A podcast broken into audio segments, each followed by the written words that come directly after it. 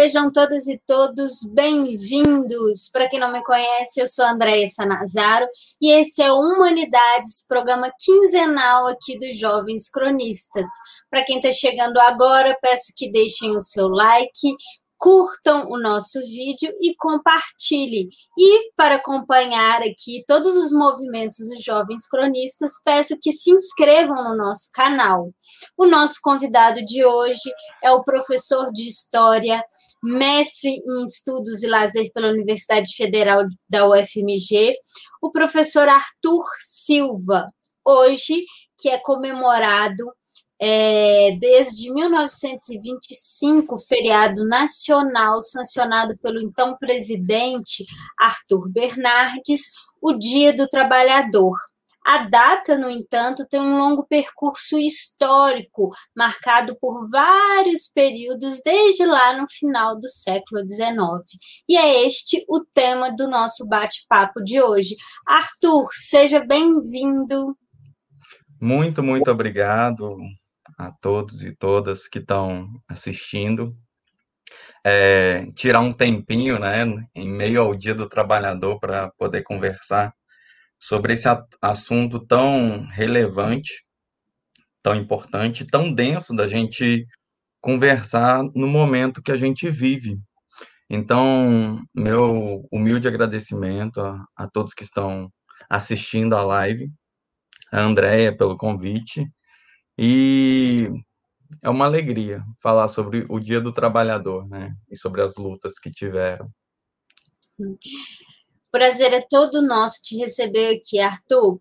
Arthur, é, para você, como professor de história, fala um pouquinho de como é que você tenta pensar é, esse evento histórico que vem desde lá da última de, das últimas décadas do século XIX, mais especificamente nos Estados Unidos? Como é que você, você pensa, tanto como historiador como professor de história, esse evento histórico? Então, o, o que eu tento sempre trabalhar com os educandos é quase uma perspectiva do Alice no País das Maravilhas, sabe? Quando ela chega no País das Maravilhas e pergunta é, e começa a conversar com o gato, e ela não uhum. sabe para onde ir, e ela fala, é, e ele fala assim: "Ah, então qualquer caminho serve para você, já que você não sabe para onde você quer ir". Uma coisa que eu tento sempre pegar com os educandos é trabalhar nesse sentido de conhecer é, essa questão dos direitos trabalhistas, de toda a trajetória do dia do trabalho, para que no futuro eles sendo é, eles sendo possíveis trabalhadores, eles saibam, eles tenham uma consciência dos seus direitos, dos seus deveres, e saindo até um pouco de uma noção mecanicista que a gente tem.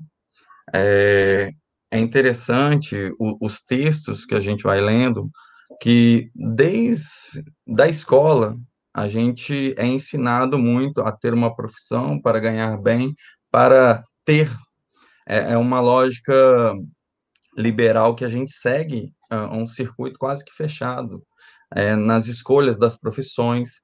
Geralmente é, é feito um, um, trabalho em que é, muitos dos educandos que eu tenho contato, é, eles desejam ter, ter um emprego que é possível você ganhar mais ter o um emprego que você tem uma ascendência social, um status quo social.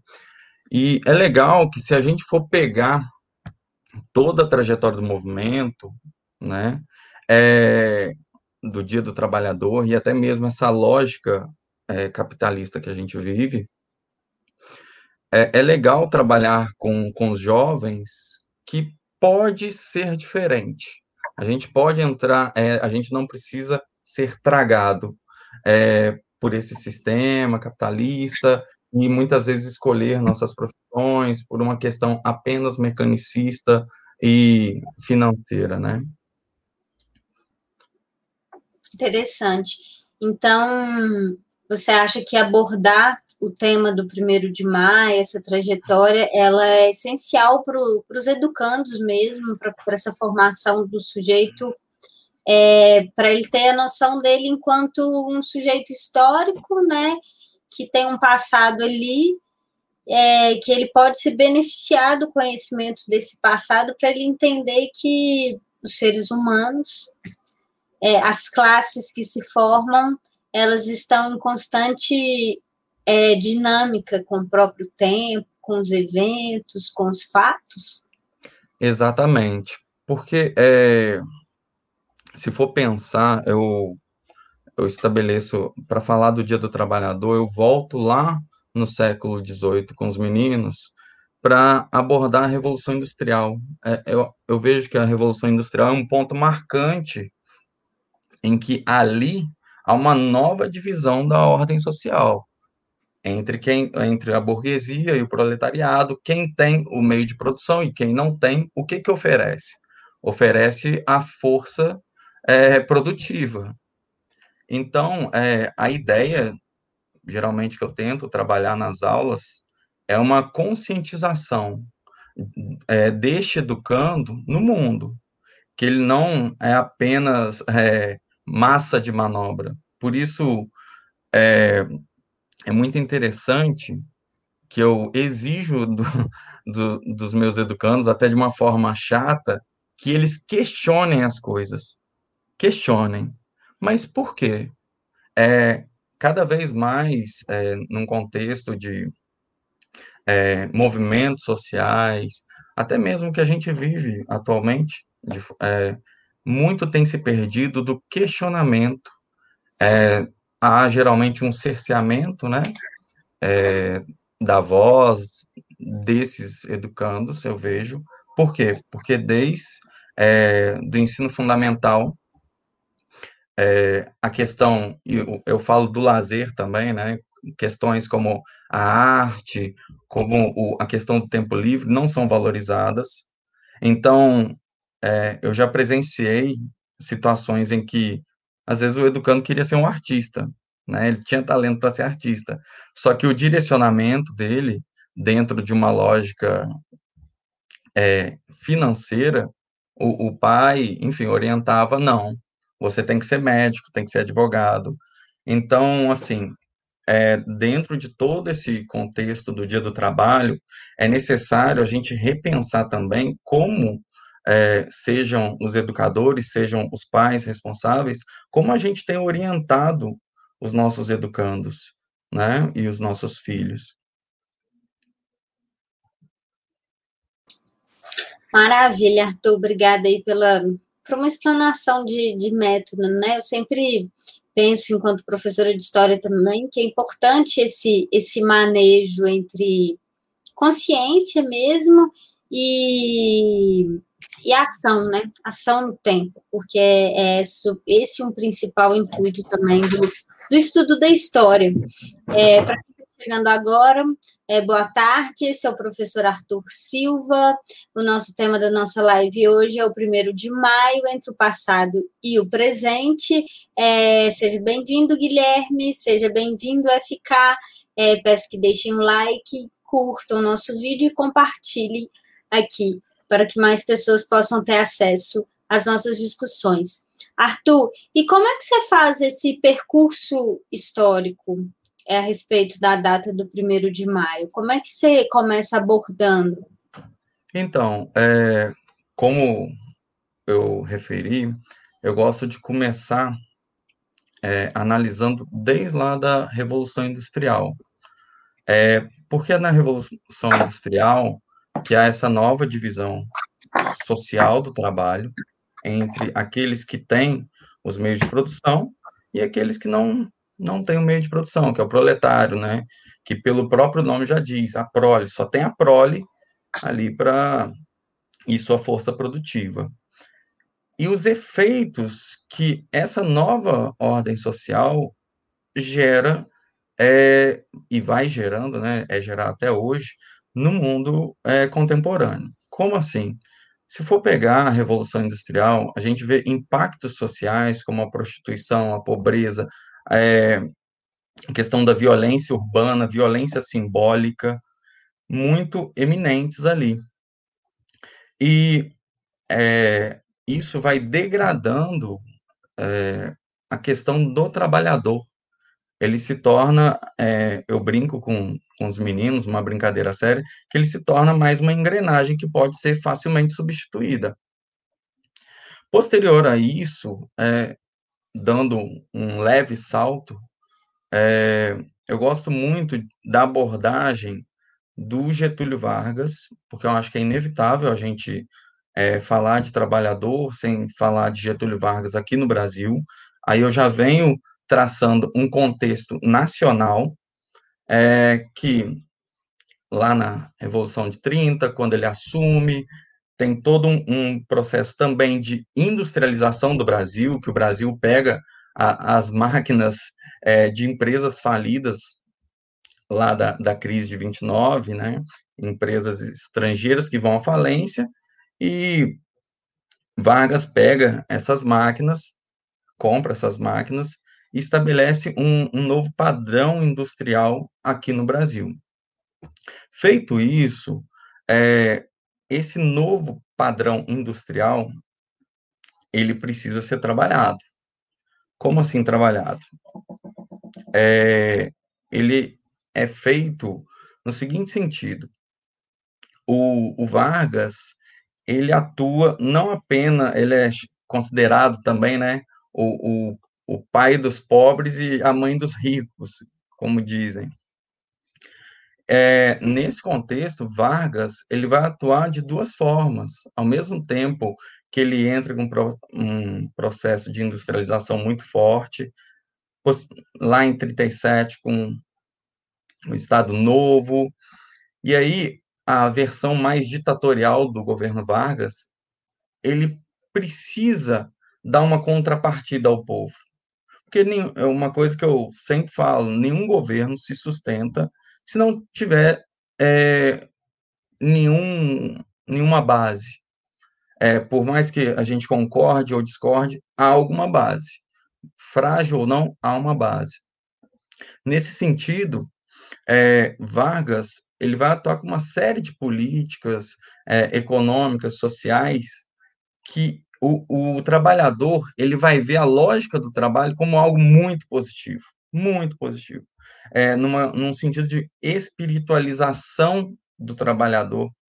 Tra, é, o trabalhador é o cara bom, já o, o, o marginal ali, ele é o, o que ameaça aquela sociedade.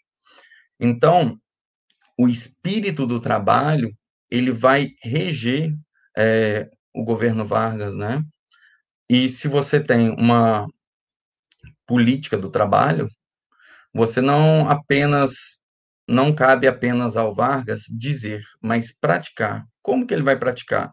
Através da materialização dessas políticas. Como assim? Essa materialização das políticas vem com incentivo à moradia, à saúde. Isso faz com que o trabalhador se sinta valorizado e parte integrante, é, achando ali, né, parte integrante também que ele pode pegar uma fatia do, do que as classes dominantes têm. E, no caso, a partir de Vargas, é que essa lógica fica mais evidente, né? Nos anos 30 e 40, essa lógica fica mais evidente em 43 com a CLT. Então, assim, é basicamente esse percurso. Eu pego a Revolução Industrial, é, Vargas e trabalho algum, algumas questões relacionadas ao cotidiano mesmo da família deles, como que eles enxergam a questão do trabalho. E é importante, André, a gente é, ressaltar também os eventos que aconteceram ali em, no século XIX, que é a demarcação do 1 de maio, que é, tem ali em 1886, na cidade de Chicago. Por que 1 de maio? Todo mundo pergunta isso e é facilmente encontrado na internet. Por quê? Porque simplesmente foi uma estratégia dos trabalhadores de é, quebrar ali o esquema do, do, dos patrões, porque no primeiro de maio é feito um fechamento, do, é, era feito um fechamento do balanço é, financeiro dessas fábricas, renovação de contrato. Então, os caras pensaram: olha, é uma boa forma de é, atacar o, os patrões. Lembrando que, nesse contexto, é, a galera trabalhava 10, 12, 14 horas ou até mais no dia. Então, a luta, nesse momento, lá no século XIX, 1886, é por uma jornada é, de oito horas de trabalho, que é o que a gente tem hoje. Dito que a gente tem hoje, né? Tem, certamente a gente trabalha muito mais. Então, é, quando é feita uma revolta, é, no sentido de, olha, a gente vai parar, greve geral, parou no primeiro de maio, já durava ali uns dois dias. No dia 3 de maio, há uma concentração é, de trabalhadores e, pelos relatos históricos, certamente algum pelego no meio da manifestação soltou uma bomba no meio é, contra os policiais é, e aí danou-se tudo.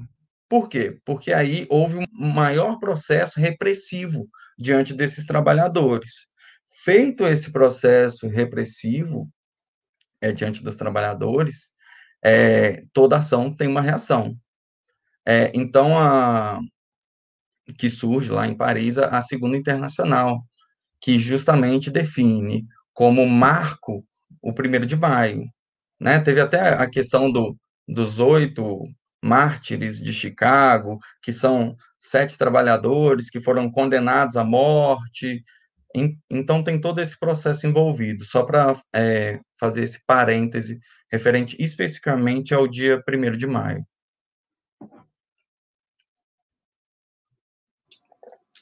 Obrigada, Arthur, aí, pela explanação, pelo é, seu percurso didático aí entre as temporalidades, né? É, costumo dizer que é uma temporalidade dentro de várias outras, porque 1886, esse evento em Chicago, ele foi puxando várias outras situações, né? É muito pela própria filosofia da história que estava eclodindo no momento, o Marx está ali pensando é, numa saída, pensando numa filosofia da história para sair é, de um círculo vicioso, né, onde é, a Europa realmente se encontrava num caos desde a Revolução Industrial. Importantíssimo se falar, o motor, talvez, que eu pego aí da sua fala, teria que a gente ver um motor a partir da Revolução Industrial, no final do século XVIII, é, que vai mexendo com a estrutura de toda a sociedade europeia, depois passa para os Estados Unidos e também chega ao Brasil, embora a gente tenha dinâmicas diferentes no processo de industrialização, já que o Brasil é, custa sair é, do escravismo, que numa lógica liberal teria também atrasado, de certa forma, a própria industrialização também. É, e aí é importante a gente pensar, né, 1886 como esse marco temporal de conscientização de classe. Parece que houve um pá, né? Começa em Chicago, mas depois Paris pega a onda, Brasil pega a onda. Exato. E uma coisa que é legal a gente mencionar também é que é, socialismo, anarquismo, tá tudo entrando lado a lado, né? A gente tem essas misturas de ideias também, não foi só uma influência da filosofia de história marxista. Teve, claro, mas não foi só isso, né? É, eu gostei do que você falou também, puxando aqui, sobre a própria formação de classe. A Revolução Industrial ela vai se formar automaticamente é, uma consciência nova de classe, porque ela está surgindo uma consciência, né? Está surgindo uma Sim. nova classe que não existia. Essa classe, ela pensa por si só. É... Para quem está chegando agora, esse é o professor Arthur Silva. Helena, boa tarde, seja bem-vinda. Jaqueline, boa tarde. É... FK é, fez um comentário aqui, não podemos esquecer, maior traição dos trabalhadores foi feita pela Tabata Amaral, é, os trabalhadores ainda está aí reivindicando representatividade, né? É, Janaína, boa tarde, parabéns, Arthur. É, Bruno, é, que aula no Dia do Trabalhador, concordo, Arthur, excelentes explanações. É, Gabi, o Arthur é sensacional. É, Helena, uma das, né? E aí, Arthur, o que, que, você acha dessa representatividade do trabalhador, já que foi puxado isso aqui agora? Você acha que então. ele também teve. Eu gostei do que você falou, assim, só para completar aqui, sobre como foi um, uma base, né, no governo do Getúlio, a proteção trabalhista que ele acabou marcando aí, né? Como a CLT, ele, ele conseguiu consolidar, também tanto tempo no governo, mas como é que você vê hoje essa? Você acha que foi também uma, uma representatividade ou foi só estratégia política do Getúlio? Então, um, eu até relendo materiais do Getúlio, eu imaginei dessa pergunta sair, porque realmente a gente, é, lendo, analisando, a gente sempre fica na dúvida. Será que foi apenas uma estratégia, né?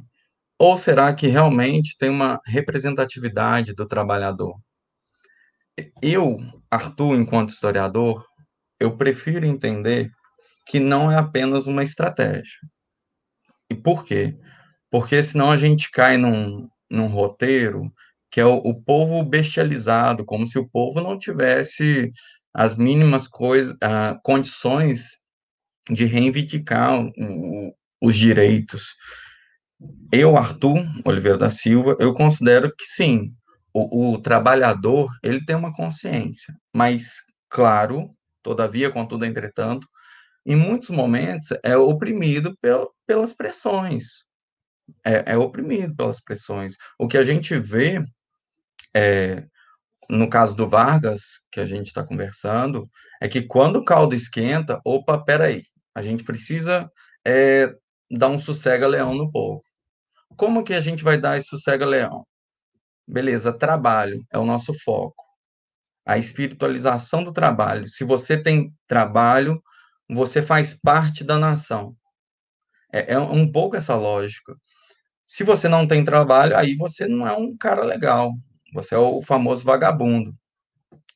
E nesse sentido, é, com o passar do tempo, Vargas passa a entender a lógica, que é o seguinte: eu não posso apenas oferecer trabalho.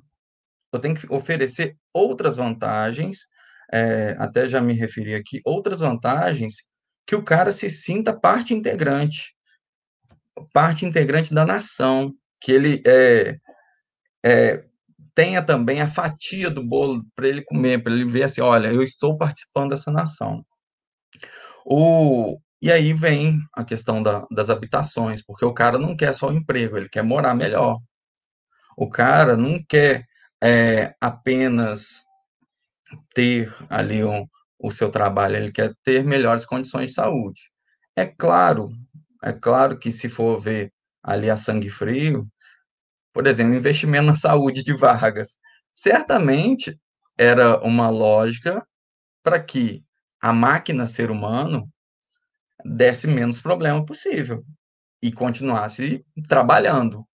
Porque aí você envolve com outros recursos, sem o trabalhador, a fábrica não produz. E aí é preferível você dar condições de saúde para esse trabalhador do que a sua produção parar. E outra coisa que envolve com a, é, mexe com a mente do, do, trabalhador é o seguinte: olha, se eu tiver uma casa, é, melhor condição de moradia, minha família estará melhor amparada. Então você é, envolve uma questão não apenas do trabalhador em si, mas do âmbito geral que ele está se envolvendo.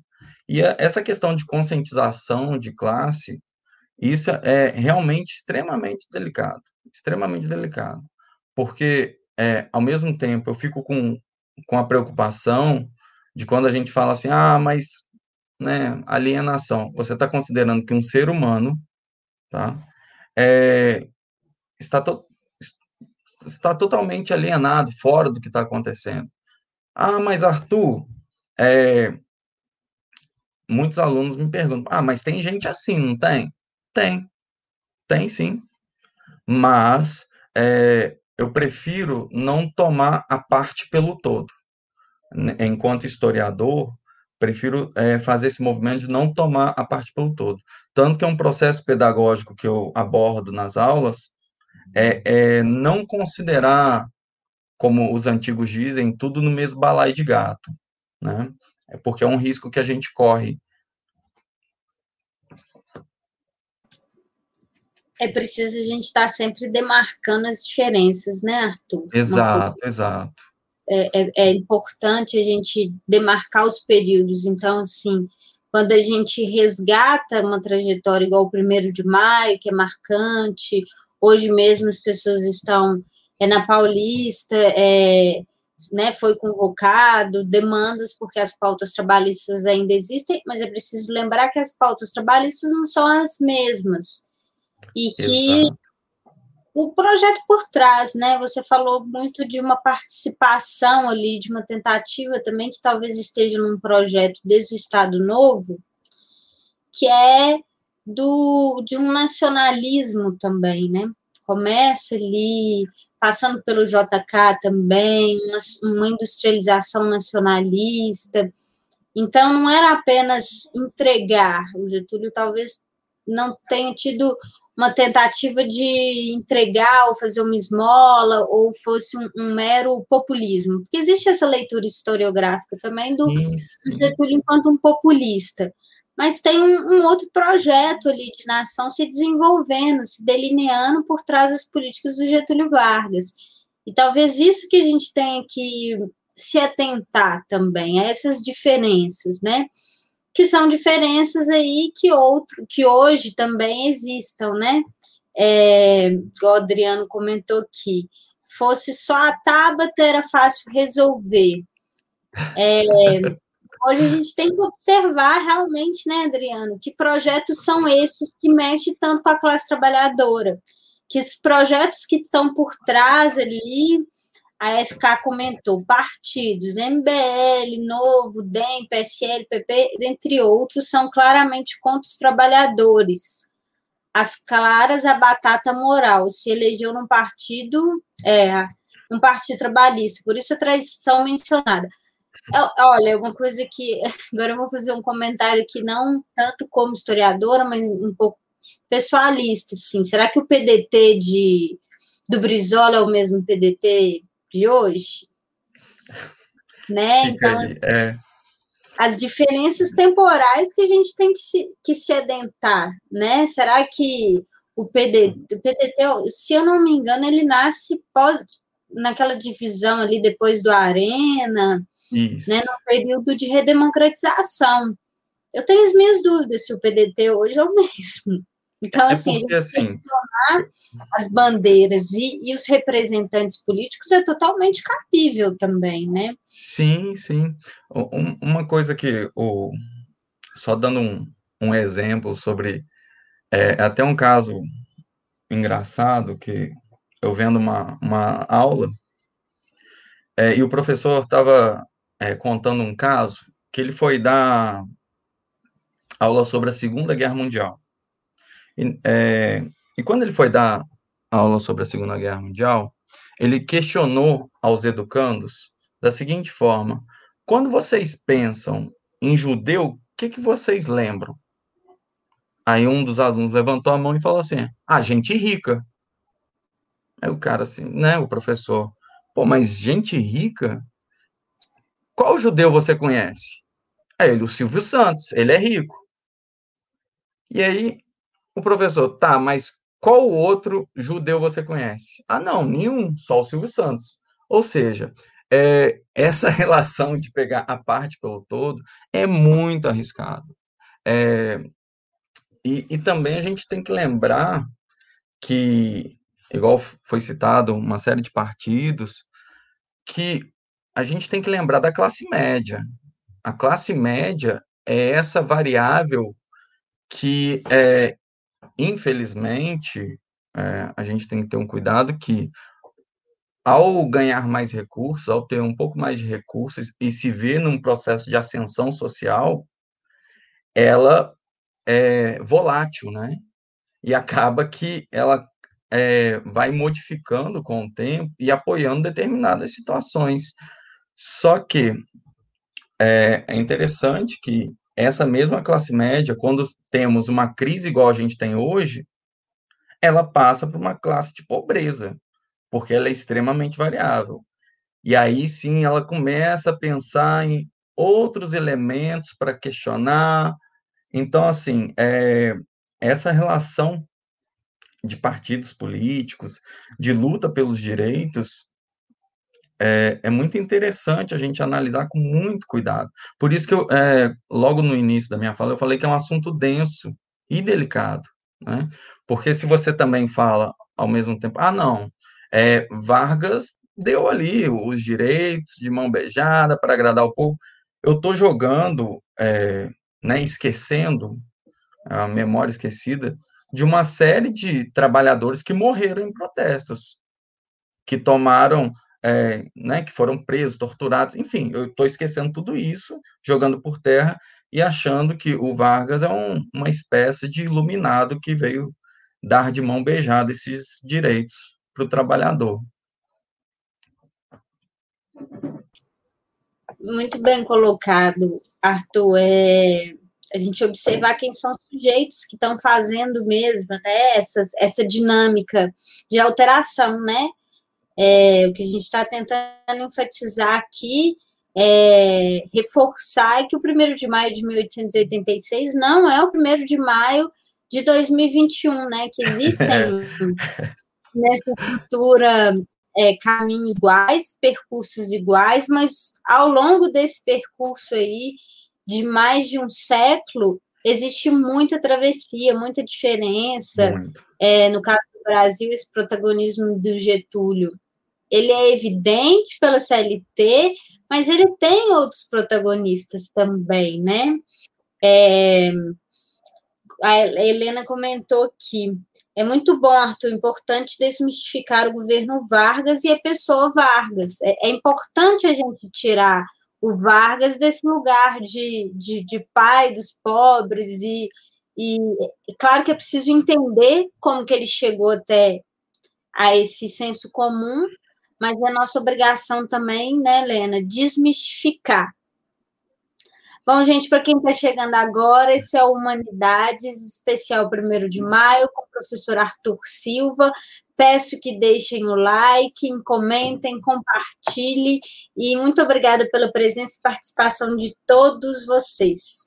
É, a, a Jaqueline comentou, é, Getúlio Getúlio Vargas foi estratégico, pai dos pobres que mãe dos ricos. Ama era Vargas. Um, um, percursos, né, Jaqueline? É, Helena, muito bom, Arthur, você toca em pontos essenciais. É, voltando Obrigado. ao que a galera gostou que é, estava pensando nisso, André, PDT é bem diferente agora. Mas, claro, gente, só para evidenciar, tá? Porque não só o PDT, todos os partidos, né? A minha fala foi nesse sentido mesmo de, de mudanças. É muito interessante o que Adriano comentou aqui. A Tábada se expôs, é cria do lema, então fica em evidência, mas já aconteceram outros votos que não dela. O PDT segue sendo partido trabalhista mas há um déficit de identificação ideológica. Posso só fazer uma observação que é interessante, que eu acho que faz parte do nosso processo político, enfim. É, quando a gente faz essa, essa relação de desmistificar, é interessante que a gente está lidando é, com pessoas, pessoas, sejam elas famosas da história, enfim, mas são pessoas pessoas que cometem erros. É, acredito que um dos erros, se eu é, me permita falar isso, né, um dos erros da, da política atualmente é considerarem pessoas como deuses. É, e aí você cria uma relação é, de cegueira intelectual em que você não analisa é, os atos é, de forma racional desses políticos, né? A gente está falando dos políticos, mas cabe a qualquer educador, enfim, pai, mãe, qualquer pessoa. A gente tem que analisar um pouco de forma racional usando a lógica, a razão, bom senso. Porque é, o que a gente vê em muitos momentos da política, tá? É, é uma relação em que há sempre uma justificativa, sempre por quê? Porque a gente colocou o político em determinado patamar que não cabia a ele. O, o político, é, com, com todo respeito a, a, todos os partidos, todos mesmo, é, mas é necessário a gente entender que o cara tá lá para prestar um serviço. Assim como eu entro em sala de aula e dou minha aula de história durante 50 minutos, eu estou prestando serviço. Só que a partir do momento que a gente é, transforma essas figuras em ícones, é, em verdadeiros é, popstars, isso é, é complicado da gente lidar, sabe? É muito complicado. Então, só para a gente ter um cuidado, né? Porque Vargas, ele, assim, né, tem a CLT, tem as leis trabalhistas, mas a gente tem que lembrar, essas figuras da história são seres humanos, cabíveis de erro e também de acerto, lógico.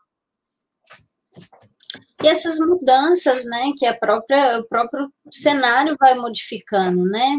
É, o capitalismo da industrialização, ele não é o mesmo capitalismo de 2021, ele não é o capitalismo do Lehman, né, como o Adriano colocou, é, são faces diferentes do capitalismo. Logo, a dinâmica de, seja de, de, de manutenção do capitalismo, seja de tentativa de, de, né, de resistência contra as Sim. opressões dadas pelo sistema, elas vão se modificando também. É muito difícil, às vezes, o ser humano acompanhar né, o sujeito acompanhar as dinâmicas da própria história mesmo, pensando no movimento da história como um todo. É, e o político é esse sujeito que está lá, que ele está tentando, no meio do tiroteio, representar. É, e assim, é, talvez é, pode parecer muito, muito sonhador, muito, muita utopia, é, e é até um discurso até um pouco batido, mas é necessário sempre falar é, e até me desculpem se for muito, muito batido. Mas geralmente a gente tenta, é, as pessoas veem o problema quando ele está no fim, que é o cara quando é, tem um subemprego é, e está ali em condições adversas, precárias, e ele dá o start e pensa assim: olha, eu estou numa condição ruim, então o que, que eu faço para melhorar? Mas, na verdade, isso vem antes, é necessário uma reflexão é, anterior ao cara chegar no chão da fábrica. É necessário que é, na escola é, eu atente o educando para essas reflexões. Ah, mas o meu educando é burguês, né? É burguês. Não, mas é necessário que ele entenda. Uhum. É, porque senão é, eu já tive algumas experiências, só um, um, breve, breve, breve relato, que é o seguinte, o educando falou assim, ah, ah, eu jogo lixo no chão mesmo. Ué, mas por quê? Ah, senão não dou emprego pro lixeiro. Falei, cara, será que você precisa pensar assim? E, e né, atuei, é, tentei trabalhar ali Nossa. com uma lógica com ele. Por quê? Porque senão esse educando vai ser o adulto trabalhador que possivelmente vai pensar dessa forma, em que o outro tem que servir a ele, e não que ele tenha uma relação humana para com o outro. Então, é, é necessário a gente é, trabalhar, é, parece até discurso do Criança Esperança, mas não é não. É necessário a gente trabalhar com a base. Qual que é a base? É o menino lá da escola, ensino fundamental de ir atinando ele para essas reflexões. A própria dinâmica né, das classes também, eu acho que é muito importante quando a gente está trabalhando é, o ensino de história, da geografia nas áreas humanas e sociais, é, o que, o que, por que, que a história, por exemplo, não é o estudo do passado? E a gente tem que falar isso o tempo inteiro com o aluno, e a nossa briga aí, né, quando a história, essas mudanças todas da BNCC, mudança de cargo horário de história, a gente tem exato, que falar história do passado, aí depois veio essa onda de negativismo, porque no fundo é um senso comum de que a história é um estudo do, do passado e que para que, que eu vou estudar o passado? E é a realidade, de fato, só que essa própria dinâmica. O cara que é burguês hoje, será que a família dele vai, vai pertencer à burguesia durante três décadas? Porque, na né? verdade, é, o, o que às vezes é, a gente vivencia em sala de aula, que às vezes ele não é a classe alta, ele não está na classe A top. É essa classe média que aspira a se elevar, Sim. mas ao mesmo tempo está na, na beira. Então, é, é, são esses cuidados. E vo, você ressaltou uma coisa muito legal, que é o seguinte: é, geralmente, eu sempre pergunto isso. Gente, para que, que serve história? Tem um outro que fala assim: ah, não, é para estudar coisa velha, né? Estudar defunto. Falei, não só isso, mas é, aí tem aquela famosa frase: eu vou estudar o passado para analisar o presente e fazer um futuro melhor. E aí uma coisa que eu sempre ressalto com os meninos, o futuro melhor depende depende da reflexão que você vai praticar, né? Através da reflexão que você vai fazer e como você vai atuar. Porque não adianta é, a teoria sem a prática. Porque quando é feito um processo de apenas teórico, é, assim, é praticamente jogado no lixo, porque aí você não muda a, a lógica, a, a máquina continua girando do mesmo jeito, né? Sim. É a própria postura crítica do educando diante do tempo, né? Sim. Gente, gente para quem está chegando agora, eu sou o professor Arthur Silva. É, boa tarde, Luiz. Seja bem-vindo. É, é, Helena, muito bom, importante desmistificar o governo Vargas e a pessoa Vargas. É, ficar divisionismo não, nacional desenvolvimentismo são parceiros. Será? Ronaldo Brito, boa tarde, Ronaldo, seja bem-vindo. Um revolucionário primeiro de maio para você também.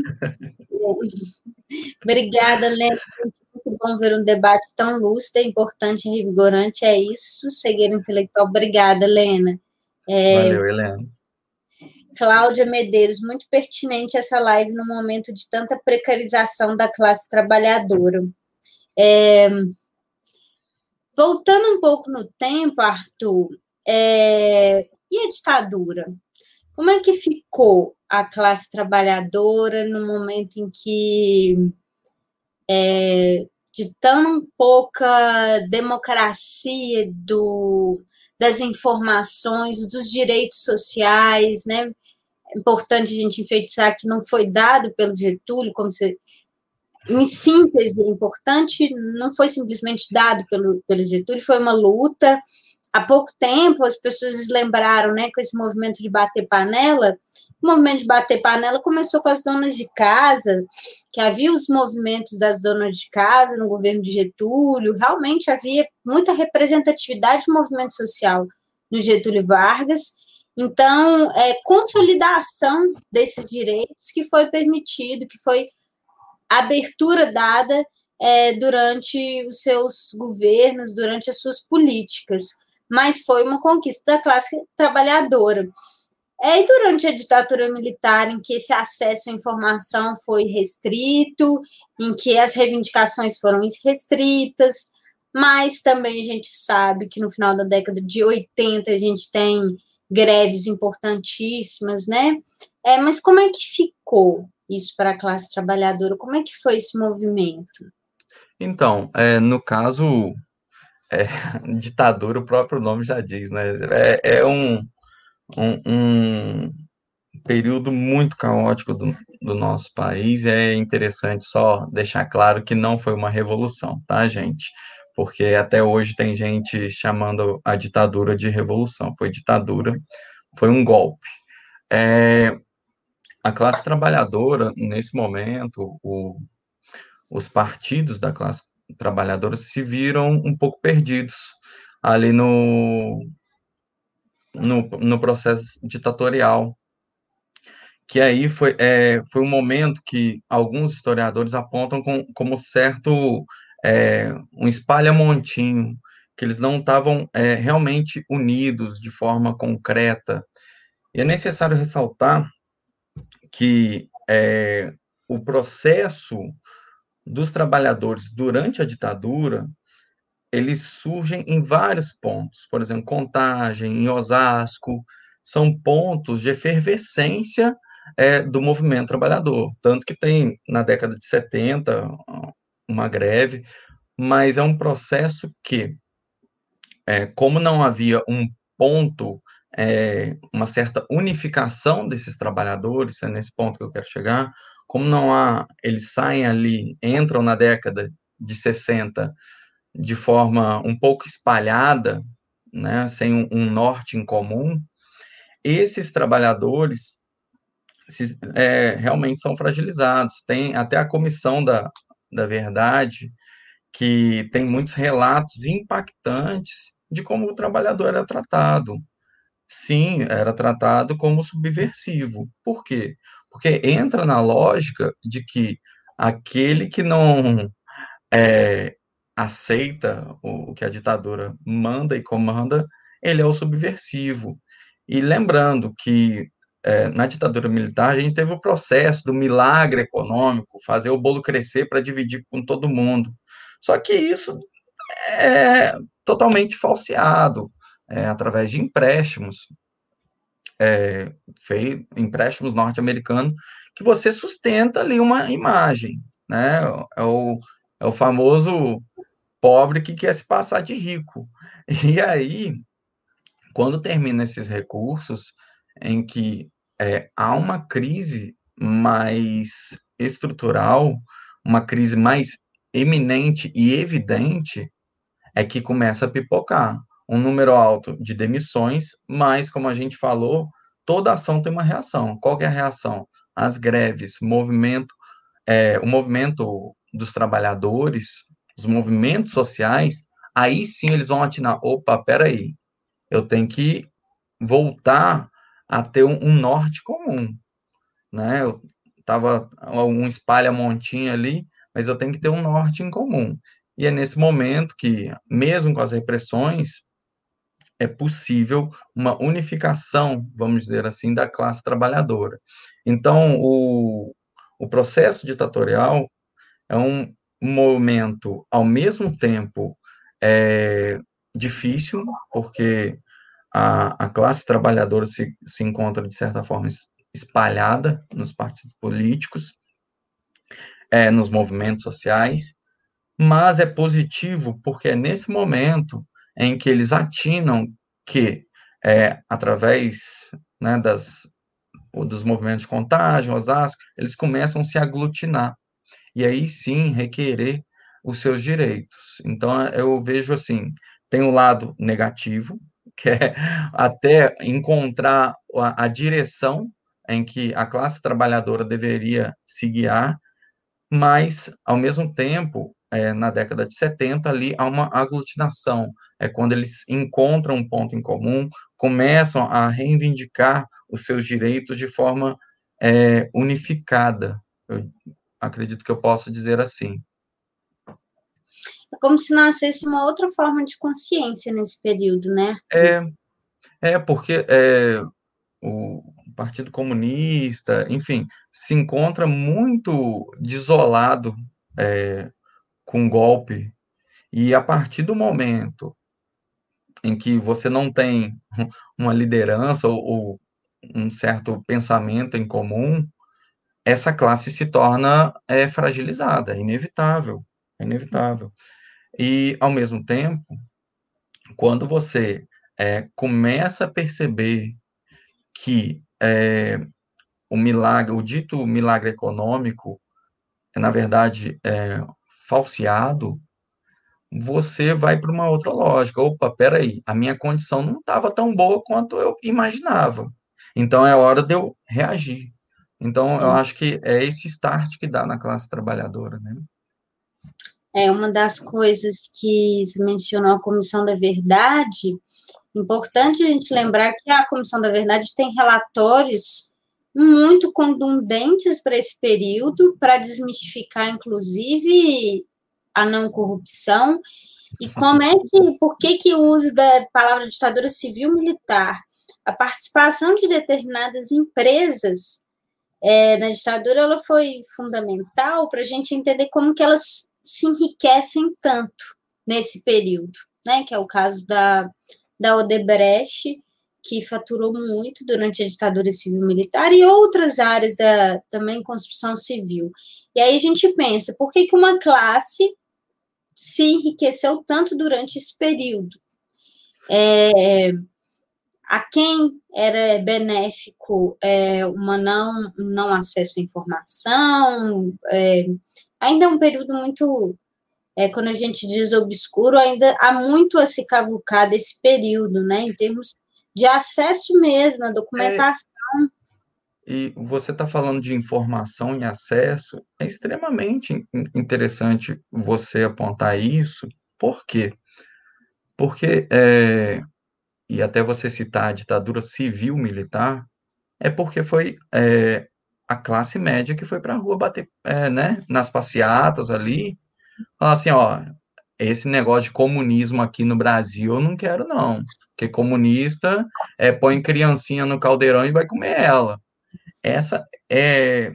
Então, primeiro é ressaltar a importância de se falar ditadura civil-militar. É, geralmente, pessoas que, é, infelizmente, é, ignorantes, quando eu falo ignorantes, é no sentido de desconhecimento mesmo de uma realidade mais profunda, é, a falta de conhecimento, vai no barco e depois é, é, sofre as consequências. Esse é o primeiro ponto. É novamente a classe média atuando de forma volátil. Outra questão é a gente relacionar a, a, os efeitos da, da, ditadura militar. É porque quando é, o, a, essa relação do, do comunismo até hoje rola. Até hoje. Tanto que, é, numa das minhas últimas aulas, foi muito interessante que o, um, um dos educandos perguntou, professor, o, é, é possível rolar o comunismo aqui no Brasil? Eu falei, olha, meu amigo, isso daí é história para boi dormir. O capitalismo já, para você fazer uma chave, virar a chave, é muito difícil. É, não sei você enquanto historiadora, mas eu acho extremamente difícil virar a chave, porque é uma coisa praticamente do ser humano, psicológico, que o cara, às vezes, ele, ele tem X, mas ele quer ter 10 vezes X, que ele não, e ele quer estar na condição de ter mais que o outro e, e se colocar numa posição superior ao outro. É, e ainda assim, essa relação do comunismo, é, ainda é debatido. Não precisa ter governo X, Y, Z, porque senão é, vai virar uma, é, vai virar um país comunista. Gente, isso é isso já foi é uma receita de bolo que já foi feita na história várias vezes, que deu certo várias vezes e infelizmente, infelizmente continua dando. Então só ressaltar isso. A Jaqueline Peluso ela faz um comentário que eu vou, vou puxar o comentário de, de, dela aqui com o que eu vou falar. A Jaqueline fala: a classe trabalhadora tem como lema resistência, porém, sempre a classe trabalhadora é controlada, inclusive na era, na era Vargas controle de massas. É bom a gente puxar isso, porque ao período que houve mais perseguição, o Partido Comunista foi proibido no Brasil durante Getúlio Vargas, pelo Vargas, né? Então, assim, é, houve tentativas de golpes. Existem registros que sim, com Getúlio Vargas, mas não foi só é, partidos de vertente comunistas, ideológicos, comuni todo partido é ideológico, né, gente? Preciso mencionar que a ideologia ela faz parte da nossa vida. Precisa a gente desmistificar o conceito de ideologia para entender que tudo é movido a ideologia. É, mas o que houve no período, houve sim tentativas de derrubadas do governo sim, até porque durante um período o próprio Vargas assumiu de forma não democrática. Então, as tentativas é, de tomar o poder do Vargas houve, de partidos de ideologia comunistas houve. Só que a perseguição nada democrática do Getúlio Vargas com a ideologia comunista que já vinha sendo é, propagada durante toda a Europa, ela foi radical demais. Então, ela chegou a ser sanguinário. Getúlio Vargas ele foi impiedoso. Então, eu acredito aqui que essa ratificação do próprio conceito de comunismo no Brasil ele vai acabar durante o período é, do Vargas, por opressão. É, então, eu penso assim que durante vários momentos é, foi buscado numa tentativa de próprio controle ideológico é, esse medo do fantasma do comunismo, é, mas ele é totalmente inexistente. É, o, ele o... é muito mais por, por é, mentiras, ele é movido por mentiras do que realidades. O gente mal, mal, os próprios partidos que levam na sua essência, sim, ideologias comunistas, eles têm pouquíssimas representatividades. Eu não esqueço a Roda Viva da Manuela, do, do, do PCdoB, que ela teve que ficar respondendo que ela não gostava do Lênin. ela nunca implantaria, sabe? Então, assim, é, é, é, completamente deslocado da própria realidade. Então, assim, eu sempre peço para os alunos, quando, pelo menos do ensino médio, é, é tento dar aula, é, é impossível deslocar o pensamento filosófico sociológico para a gente entender, principalmente as décadas, a partir das décadas de 30 no Brasil, os movimentos de industrialização. Então, assim, é, o capitalismo está avançando, é normal que o capitalismo estar avançando surjam ideologias que é o que surge com Marx, né, que é um filósofo, é um filósofo da história é, ele não foi um político, ele foi um filósofo da história, mas ele acreditava que é, num pensamento de combate ao que estava acontecendo na Europa, né, a fome, é, a degradação social por causa do próprio capitalismo. Então, nunca houve um governo comunista. Getúlio uhum. Vargas não foi comunista por, por uma tentativa. Eu não entendo o porquê que a gente não vai analisar o Getúlio de comunista. Se mas, fez... mas isso é interessante, é, dois aspectos que você falou que é, é, é muito legal ressaltar.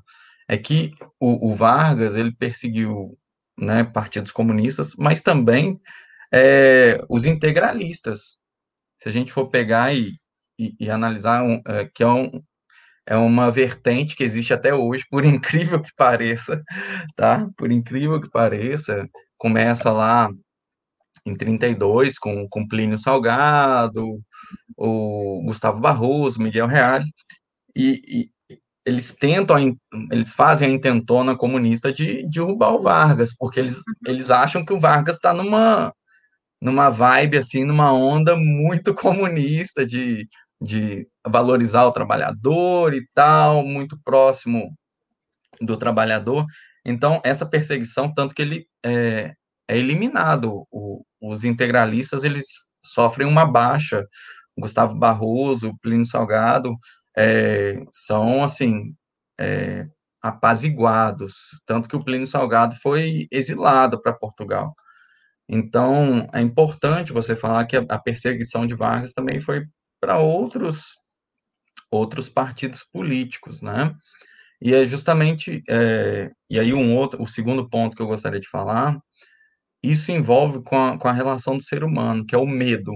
O medo é um, um ótimo tempero para você fazer com que as pessoas aceitem determinadas posições, determinadas é, condições. É, isso por exemplo, é o, é o controle das massas, né, que a Jaqueline também está abordando, porque entra numa relação é, atualmente que a gente tem muito a condição do subemprego, ah, o que, que é emprego, o que, que é trabalho, essas divisões, né, uma relação de é, segurança, de você se sentir é, que você não é substituível, Isso também é a partir do medo, porque a partir do medo, o, o, o cara que está lá trabalhando, ainda mais no momento em que vivemos, né, gente? É, o cara que está lá trabalhando, se precisar que ele trabalhe 10 horas por dia para segurar o trabalho, o emprego ou subemprego, é, dependendo da condição, ele vai trabalhar, porque ele sabe que se ele é, sair, se ele pedir demissão, ou se ele não estiver executando um bom trabalho, tem mais 20 na fila esperando para entrar no lugar dele. Então, uhum. assim, é, é, essa relação do medo que eu vejo, que aconteceu com Vargas, aconteceu na ditadura, é, então, assim, é uma relação do ser humano, né? É, bem colocado aqui, tem um comentário de Virgínia, o comunismo é o grande inimigo a ser combatido, característica da construção do discurso fascista. É justamente esse o discurso, a construção do discurso fascista é o medo do que é diferente, né? O fascismo odeia o que é o que é diferente dele, o que pensa diferente dele. E na atualidade, pensando aqui em autores como Walter Benjamin, que vão falar de uma construção da barbárie que o capitalismo é, manipula, é para ele é, é, um estágio, talvez, né, esse estágio que o Walter Benjamin coloca que o capitalismo iria alcançar, o Benjamin está escrevendo após a Segunda Guerra Mundial, em que ele vê uma, uma Europa degradada é, por interesses capitalistas também. É, então, é interessante, em determinados momentos, esse controle do discurso fascista pelo capitalismo, porque Sim. negar o outro, negar o diferente, ele faz um poder se tornar, crescer, um poder ascensionar, né? Que, que é um interesse é, o, também. O, o fascismo, é, entrando nessa vertente, é, ele tem uma lógica é, que seja é muito inteligente, que ele pega algo que faz sentido e transforma numa verdade. Se a gente for pegar o Mein Kampf do, do Hitler, lá é, é abordado algumas, algumas questões assim, olha, é, uma raça não se mistura com a outra na natureza. Ele vai numa questão biológica, sabe? É, você não vê um cavalo cruzando com, com uma girafa. Enfim, ele vai pontuando aí a pessoa fala: olha, isso tem sentido. Mas só que é, faz sentido, mas na relação do ser humano, que é excludente do fascismo, a questão do, da raça ariana, do fascismo e do nazismo, é, isso não é uma verdade, porque seres humanos, é, eu branco com uma pessoa negra, eu posso me relacionar. Só que ele pega algo que faz sentido, transforma numa verdade. E quando você, é, por exemplo, no caso da Segunda Guerra Mundial, o discurso do Hitler, Mussolini, os caras pegam e falam assim: olha, a nossa nação está detonada. Isso é culpa de alguém. Quem que vai ser? Ah, vai ser o judeu. Que o judeu é um, aquele caso que eu contei anteriormente. Por quê? Porque o judeu é rico e está roubando nossas riquezas. É, e aí, quando a gente vai caindo nesse discurso, é, a gente vai ouvindo muitas vezes esse discurso, é, se a gente não tiver muito atento, a gente vai internalizando. E às vezes a gente solta com um, solta com o outro, e isso se transforma num efeito cascata, né? certeza. Gente, para quem está chegando agora, esse é Humanidades com o professor Arthur Silva, é primeiro de maio, entre o passado e o presente. É, sejam bem-vindos, obrigada pela participação no chat, gente. Deixem o like, compartilhem o nosso vídeo, é, participem aqui com a gente no chat, a gente está adorando. É, Juliana Gomes, obrigada, parabéns pelo seu trabalho. Arthur, te admiro muito. Um abraço apertado meu e da Maria Clara. É, Paulo Assis. Sim, precisamos evidenciar para o Gados quantos os militares foram corruptos. é, corrupção, ela é diversas formas, né? Mas talvez desde muito antes de 1820. Eu concordo com é, muitos historiadores, quando a gente traz a noção de corrupção enquanto prática social, né? Ela está enraizada em vários setores. E por que, que na ditadura ia ser diferente? Né? É, porque enquanto não, não dói, é, às vezes eu falo assim, enquanto não dói no nosso bolso, enquanto é a dor do outro, a, a dificuldade de determinada classe, tá de boa.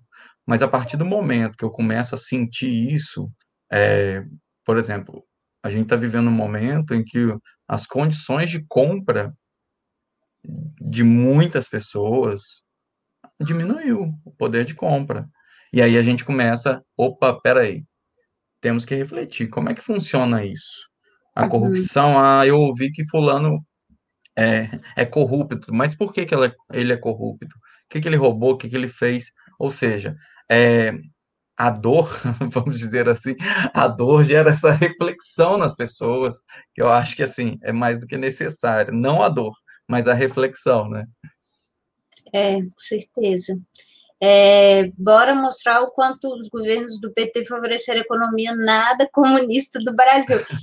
É isso, é desmistificar o tempo inteiro. Nunca houve economia nem ditadura comunista no Brasil. É, vide. É é documentação, né? Então eu vou quebrar aqui, fazer o nosso papel, né, Arthur? Quero sempre falar que história é ciência e pega na fonte. Vamos procurar ver que as empresas se enriqueceram ou não é, durante qualquer governo, seja no governo Lula, Dilma, FHC, é, houve distribuição de renda ou houve mais enriquecimento de determinados bancos ou não? Olha o lucro aí do Santander, do Itaú, etc e aí a gente comprova, então, pela vertente é, da fonte. Da fonte histórica. É ou não comunismo, nunca houve comunismo, né? Inclusive na ditadura, a tentativa ali de flerte que o, que o João Goulart foi fazer com a China, né? Que foi um dos momentos ali cruciais para a marcha da família para com Deus, para falar que não gostaria que o país se tornasse comunista, era, era uma tentativa, gente, a China sempre foi muito industrializada. né? É, então, é um dado, é um dado de se levar em conta essa industrialização da China. E, e acaba que esses incentivos, né? Porque às vezes a, a gente confunde políticas sociais, até isso há muita confusão, políticas sociais com comunismo. Até isso há uma confusão, é, se a gente for realmente conversar com as pessoas. Porque é, essa relação das políticas sociais, os direitos do cidadão, está na Constituição. Então, é, esse é o básico que o, o Estado tem um dever para com o cidadão. Não é favor que o Estado está fazendo, a federação está fazendo para o cidadão. Não é favor. Na verdade, é uma obrigação. Né? Tem o, ah, todo cidadão tem direito à educação, habitação, cultura, tudo é um direito. Né? Então, só para a gente deixar muito claro, porque às vezes a gente vai conversando, ouve no jornal e tal, a gente confunde política social com comunismo. Tipo, achando que uma pessoa vai entrar na tua casa, sentar no seu sofá é, ligar sua TV e abrir, né, sua geladeira. Não, não é bem assim, né, gente? Com certeza, Arthur. É, é a própria nuances da própria Constituição que estão se valendo, né? É, sim, lembrando sim. que essa Constituição ela foi escrita em 89, né? É, 88, na verdade. Isso. A, a, Constituição atual. Então, muitas das coisas como distribuição de renda, que é o básico, é muito pelo contrário, né? As pessoas eram proibidas de, de ler determinados autores ditos comunistas. As pessoas acham que, que nós que formamos em história somos comunistas, socialistas, Olha, gente, eu sempre gosto de falar, na, na minha formação eu li pouquíssimos autores ditos comunistas e socialistas. Idem, idem. Porque os nossos professores, o seu caso deve ser o mesmo que o meu, Arthur, os nossos professores formaram durante o período do, da ditadura. Sim. Então, assim, mesmo que eles tenham tido contato com, com muitos autores marxistas, que havia, sim, nesse período, uma formação, no período deles, eles tiveram professores marxistas, muitos deles vieram contra a corrente e não leram autores marxistas. Exato, exato. Então, influenciado por correntes mais liberais. Então, não é bem assim. E, e, e, assim, só uma observação ainda sobre as políticas sociais, que talvez seja interessante a gente ressaltar, é que se o cidadão está precisando, é, né, muito criticado às vezes, um Bolsa Família, uma renda em que o governo é, pague a ele, é porque em algum momento esse mesmo Estado deixou em abandono, que ele não tem condições é, do, de garantir o seu, é, né? Como dizem, fazer o corre de todo dia. Hum. É, essas forças foram é, não trazendo para um lado muito utópico, mas foram tiradas. Por quê? Porque lá atrás faltou educação, ficou faltando saneamento básico, ficou faltando casa para o menino viver e crescer e se realizar socialmente. Então, assim, não é um favor. Muita gente vê como esmola, né? É, tem até um discurso pesado que é ficar sustentando vagabundo. É, é. É, é, é necessário um cuidado, um cuidado de não tomar parte pelo todo. Em história, a gente está sempre sendo questionado é, nesse sentido, e se o professor, o historiador, é, não tiver um cuidado, ele está formando pessoas que é, têm um grau de generalização muito grande, né? Uhum. É um risco. Excelente. É, Helena comenta: Isso, André, é preciso se opor a essa ideia que vem sido propaganda de que ideologia é só de esquerda. Exatamente, Helena. O ser humano constrói ideologia o tempo inteiro, né? E, e tá, tá em Platão. Não, e é, e é muito interessante que, é, sobre é, ideologia, porque é, as leis trabalhistas quando você pega, é, voltando ao nosso querido Getúlio, quando você pega e fala assim, ah, leis trabalhistas, ah, então, é, é, novamente a gente vai na balança. Ah, então é, é de esquerda. Essa ideologia de lei trabalhista é de esquerda. Não, não. É, em muitos casos, eu diria que foi utilizado como um, um sossega-leão ali, um, para acalmar, apaziguar a situação né, que você é, desmantela em alguns momentos o, o movimento dos trabalhadores, né, os movimentos sociais. Sim. Mário Silva, muito bem colocada a questão quanto ao comunismo, devemos estar prevenidos. É, ficar de olho nesses discursos aí que essas inverdades, né? É, o que indiretamente é um elogio, né, Helena? Isso que é o mais louco. Você está falando sobre, o, sobre a ideologia, né, Adriano?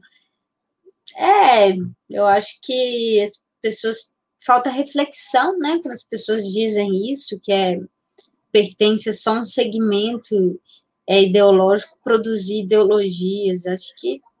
E eu acho que isso entra, André, num, num quesito educacional porque em muitos momentos acreditamos que só a criança e o jovem devam ser educados. Ou uhum. seja, você deve estabelecer um processo cognitivo com eles. Mas é necessário, sim, a gente ter a mesma paciência. Eu sei que às vezes dá vontade, né, de cair na mão com pessoas com ideias diferentes, mas é necessário que isso seja explicado, seja conversado. E a gente está tendo um momento no, no dia 1 de 5 de 2021, às 18h23, em que muitas pessoas é, deixaram de estar tá fazendo churrasquinho, deixaram de estar fazendo muitas coisas para estar tá aqui, ouvindo um pouco desse diálogo, o que é extremamente importante, porque é um processo educacional, é pedagógico, é, tanto que eu aprendo com você, aprendo com as pessoas que estão se comunicando no, no chat, então, é, a gente precisa conversar, né? Eu acho que é, o silenciamento é muito ruim, muito ruim. É, do, no seguinte sentido, ah, fulano pensa assim, deixa ele deixa ele. Não, a gente às vezes tem que ser um acreditar, acreditar que é possível educar até mesmo os mais velhos, né? Sim. Comentário da Virginia Assis aqui. É, ao invés de verdade, usam algo apenas verossímil, né? Tem um Isso. jogo também, que é um jogo da pós-verdade também, que a gente chama de é... pós-verdade. Vou brincar aqui com o que parece ser e não é, e aí vem fake news. Vai que cola, né? Vai, Vai que, que cola. cola. Pois é. Gente, para quem está chegando agora, sejam bem-vindos. Para quem está aqui no chat com a gente, obrigado pela participação. Deixem o like, compartilhem o nosso vídeo e não deixem de se inscrever aqui no sininho para receber notificações aqui do canal dos Jovens Cronistas, tá? É, Bruno Oliveira. O trabalho dignifica o homem. Ética protestante? Seria uma forma do capitalismo de manobrar a classe trabalhadora e aceitar o status quo? Então, é, acredito que sim. Eu acredito que sim, porque é, a gente até começou a, a conversar sobre isso, porque a relação que é feita com o trabalho é, é, um, é uma lógica capitalista. É uma lógica de que você tem que ter, você tem que ter um trabalho para ter dinheiro, para ter uma casa, e até mesmo a minha área de mestrado, né, para você ter condições, é, um direito, quase um direito ao lazer, que na verdade isso é criado. Tanto que é, a, gente é professor e outra, outra, outra circunstância, eu fui pesquisar quantos jovens é, desejavam se tornar professores.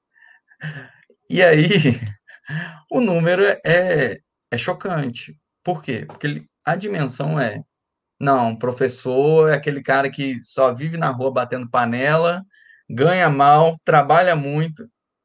Tá, mas é, e a satisfação? É. Eu, eu sei que aí, certamente, né, não sou inocente, né, gente? Eu sei que satisfação não enche a barriga de todo dia do trabalhador mas é necessário quebrar um pouco a lógica do se fazer apenas para se ter, né? Essa relação de é, dignificação, isso é um discurso.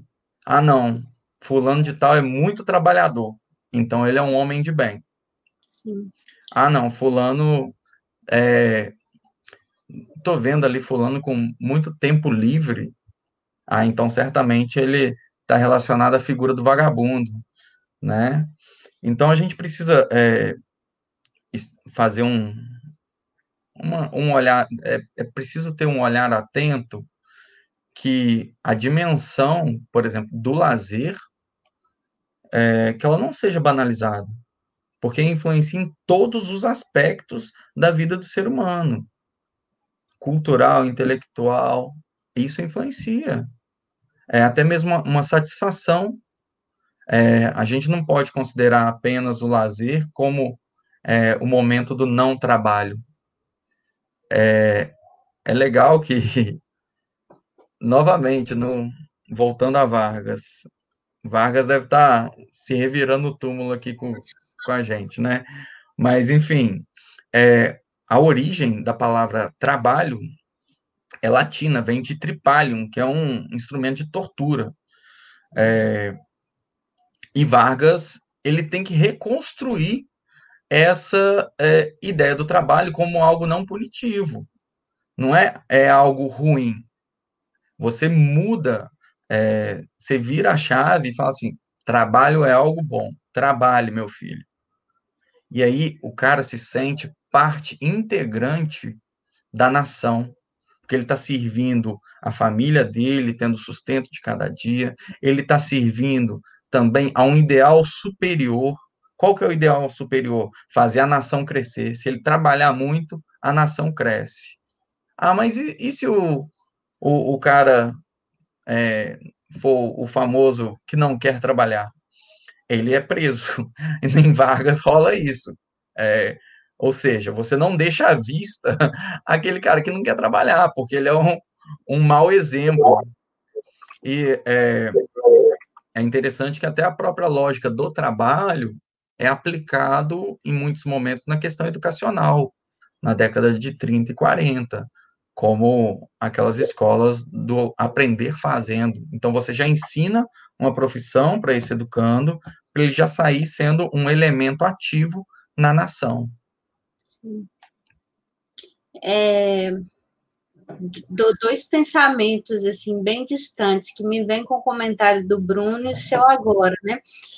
A ética protestante, o espírito do capitalismo do Weber, ele foi bem essencial, mas claro, para a manutenção do capitalismo, da formação da classe ali no período, própria oposição do pensamento marxista também, mas eu penso que tem umas certas é, distorções na própria obra e na própria é, disseminação, porque quando fala em edificar o homem, é tá pensando num labor individual do sujeito, que o, o, que o sujeito possa encontrar no trabalho é uma essência de vida. Isso, é, exatamente. Outra autora que eu considero fundamental para pensar o mundo do trabalho, que é de, vista muitas vezes como liberalzona, é a própria Hannah Arendt, que na condição humana ela vai estar tá pensando, ela está falando em labor.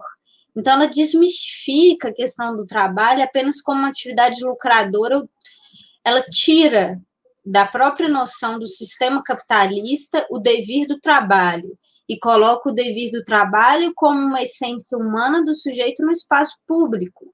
Então, o labor é fundamental para as pessoas se sentirem pertencentes ao mundo, né? Uhum. E é o próprio pensamento do, do Weber que vai falar em suicídio social quando o sujeito, por exemplo, está desempre, desempregado e entra em depressão. Porque é, não é dinheiro que está em jogo. É esse devir social, uhum. é essa ética que está, sim, presente na obra do Weber, mas ele está falando em ética, e quando a gente fala em ética, a gente está falando em conduta de vida. É algo que transcende a própria noção é, de capital, de simplesmente ganhar dinheiro. É, é difícil. Uma, uma... Perdão. Pode... Tem, mas é, é, é, um, é um útil que satisfaz o sujeito. Então, é importante recuperar essas noções de trabalho para além do, do simples ganhar dinheiro, pertencer a, a bens. É, é, nós, professores, somos isso, né? Nós não somos chatos, que não gostamos de dinheiro. Pelo contrário, a gente gosta de dinheiro. Eu falo, eu gosto de dinheiro, sim. Não é isso. Não, eu, o que eu ia falar, André, é, é até um, um desafio para quem está assistindo, um questionamento para quem está assistindo a live. É, aposto, tá? Que a maioria, se não todos, quando tiveram contato com uma criança, perguntaram assim para ela: "O que que você quer ser quando crescer?" E isso é uma lógica de que demonstra que a criança não é ela ali não é, a criança já é, já é um ser, né? Não é a questão da profissão que vai avaliar se é, essa pessoa como um todo. Na verdade, a criança já é. Ela já é um ser que pensa, já é um, um ser que sente, né? Tem sentimentos. E é, nos nossos mínimos discursos, é, eu sou pai de duas crianças, é, volta e meia, sem perceber, eu, eu, eu falo assim, ah, é Maria Clara o nome da minha filha. Ô Maria, o que, que, você, que, que você quer ser quando crescer? Ah, quero ser cientista. Mas eu não percebo que no meu discurso eu estou é, reforçando a questão dela ter uma profissão e para ela ser algo, sabe? Mas ela já é. Ela já é a Maria Clara Gomes da Silva. Ela já tem sentimentos, ela consegue pensar, ela consegue brincar. Ela é uma criança, ela já é um ser, né? Só para a gente. É, a gente está sempre voltando, falando do Dia do Trabalhador, é, nessa questão educacional. Pra, é, pelo menos no meu caso, eu vejo como inevitável a gente fazer essas pontuações diante da educação. Não, eu também penso que é o nosso papel, né?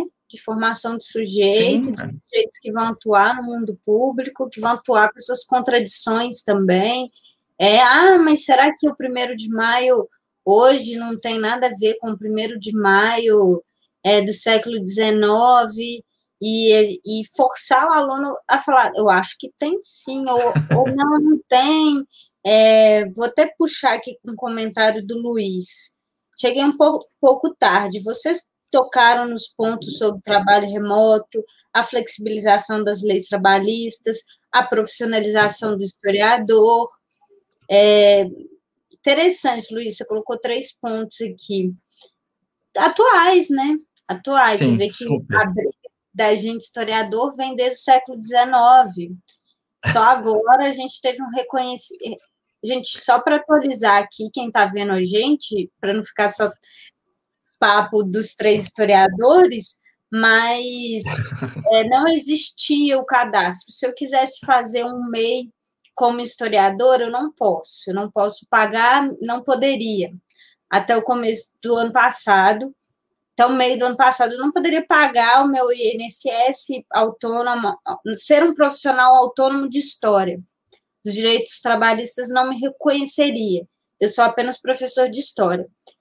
Mas o ofício do historiador, ele vai muito além, né, do dar aula de história. Tanto que você não precisa ser um historiador para dar uma excelente aula de história, né? Exato. É, mas no ofício do historiador existem técnicas que são muito diferentes, desde de ir ao arquivo até conseguir fazer levantamentos patrimoniais, assinar relatórios é, importantíssimos em processos patrimoniais, é, relatórios referentes a construções civis também, é, mas isso só foi uma conquista esse ano. Então, assim, eu estou rindo porque, infelizmente. Com muito suor, né? Muito suor. Com muito suor, com muita briga, briga de negacionista. Então, é isso. A, a briga de trabalhadores, elas vai em, em outra esfera. Como que você vê hoje? todas essas mudanças, essa dinâmica do mundo do trabalho, Arthur? Então, é, tem, tem, merece até uma outra live, né? De tanta coisa que dá para falar. Mas é, é, interessante que eu posso falar do meu contexto. É, o meu quarto se tornou quarto, escritório, sala. É, há uma modificação. É muito difícil, por exemplo, para o trabalhador é, que trabalha remotamente. Eu, pelo menos, não tenho essa disciplina, é, confesso. Então, às vezes, eu estou trabalhando é muito mais do que eu trabalharia presencialmente. Segunda, né? Como é que é? Você esquece que dia que é sábado e que dia exato, que é Exato, E assim, você entra num, num fluxo ali. É, por quê? Porque a gente tem uma coisa chamada celular, internet, enfim, que sempre fica apitando e a gente tem que dar conta dessas demandas. Uma coisa é, que eu tento trabalhar na minha mente enquanto educador é também pensar novamente nos educandos, sabe? Eu sei que tá, tá difícil para a gente, tá todo mundo ficando é, louco, porque o contato é, a educação precisa desse contato, desse olhar, olho no olho, e muitas vezes a gente está falando para uma tela em que só tem o, os avatares, né? Então, assim, o trabalho remoto, ele modificou, é, alguns pesquisadores relatam, o salto tecnológico que a gente teve era para ser em 10 anos, foi em um, assim, a toque de caixa.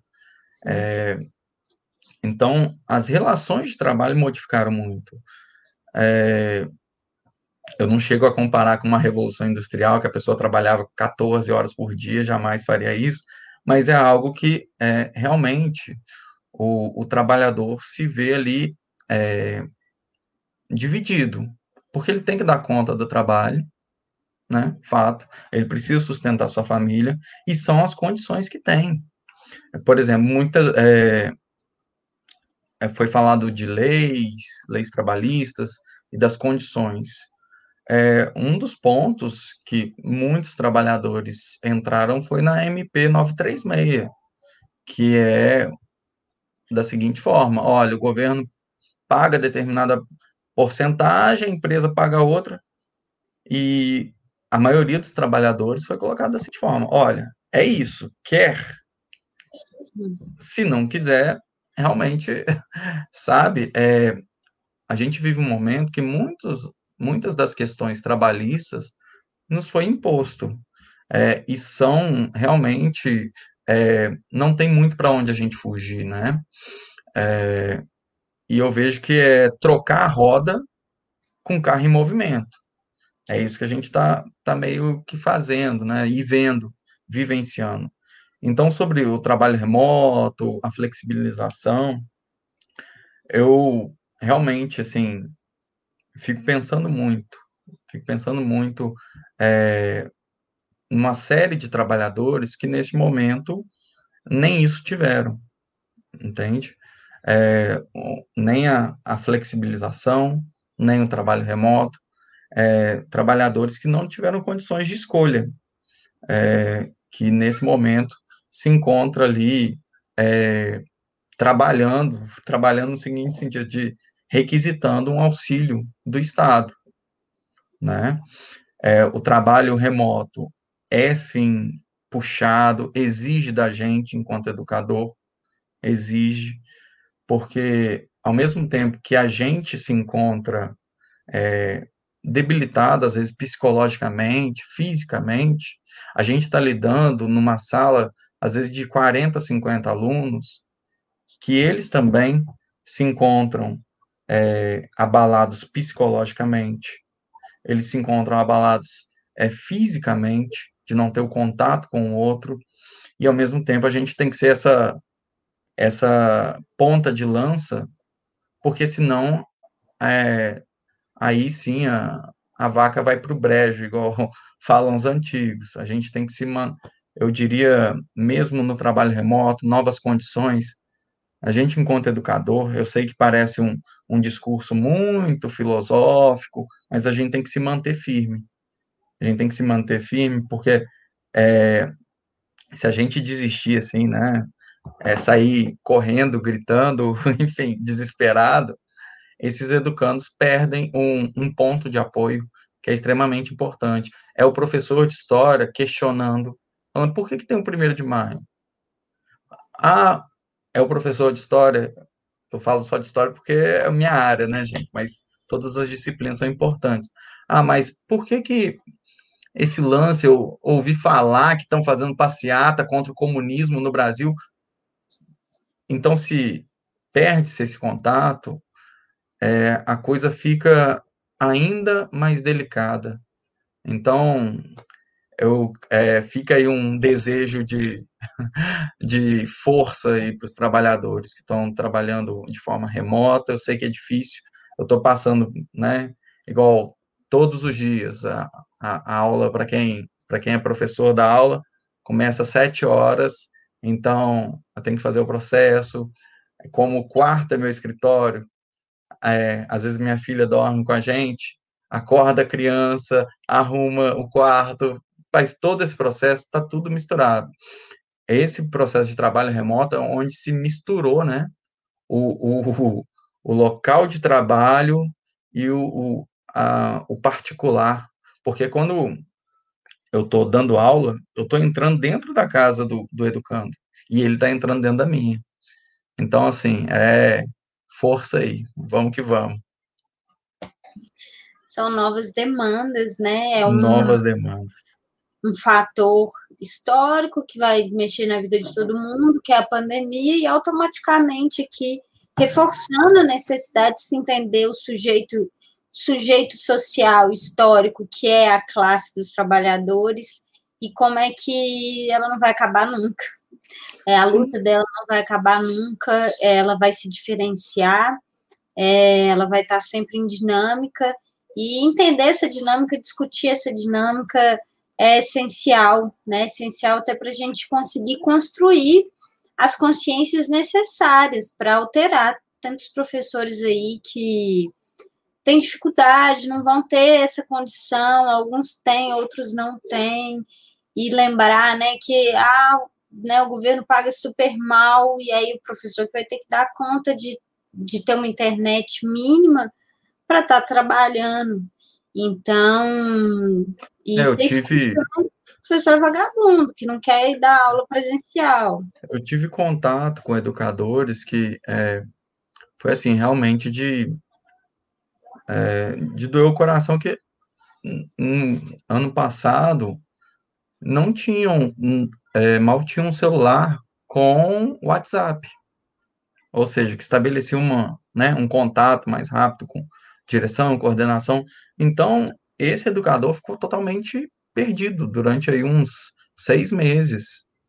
É, depois, né, posteriormente, veio a, a conseguir o celular, né, trabalhar e conseguir comprar um celular. Mas a gente, enquanto educador, a gente está se adaptando a isso. Mas lá, quando a gente estava sentado na sala de aula, na graduação, a gente já não foi preparado para a sala de aula, né? A graduação tem esses poréns. Porque aí você sai do, do campo totalmente teórico e vai para a prática. E aí você vê uhum. que a coisa é diferente. A gente não foi preparado para a sala de aula, a gente se adapta à sala de aula. Beleza. E é, agora vem essas circunstâncias que a gente tem que se adaptar novamente, né? Fazer um processo nível camaleão, você ir se adaptando às circunstâncias.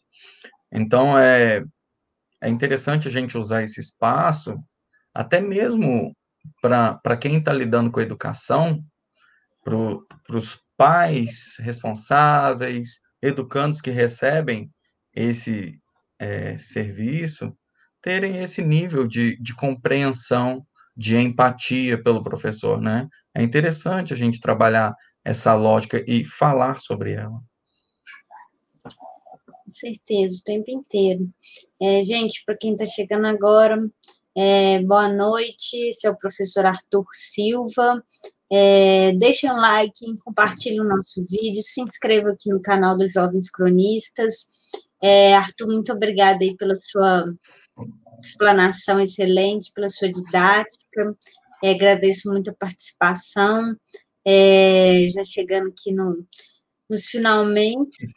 É, Adriano Garcia até fez um comentário bom, é, voltando aqui à questão ideológica, outra acusação, né, que nós, educadores, estamos sempre é, sendo taxados, é toda a ação do ser é ideológica. Quando a Destra diz que, que só a esquerda é ideológica, indiretamente é uma ideologia. A ideologia é inerente ao pensar ou existir. Exatamente, Adriano. É, não existe mundo, o mundo é moldado a ideologias, né?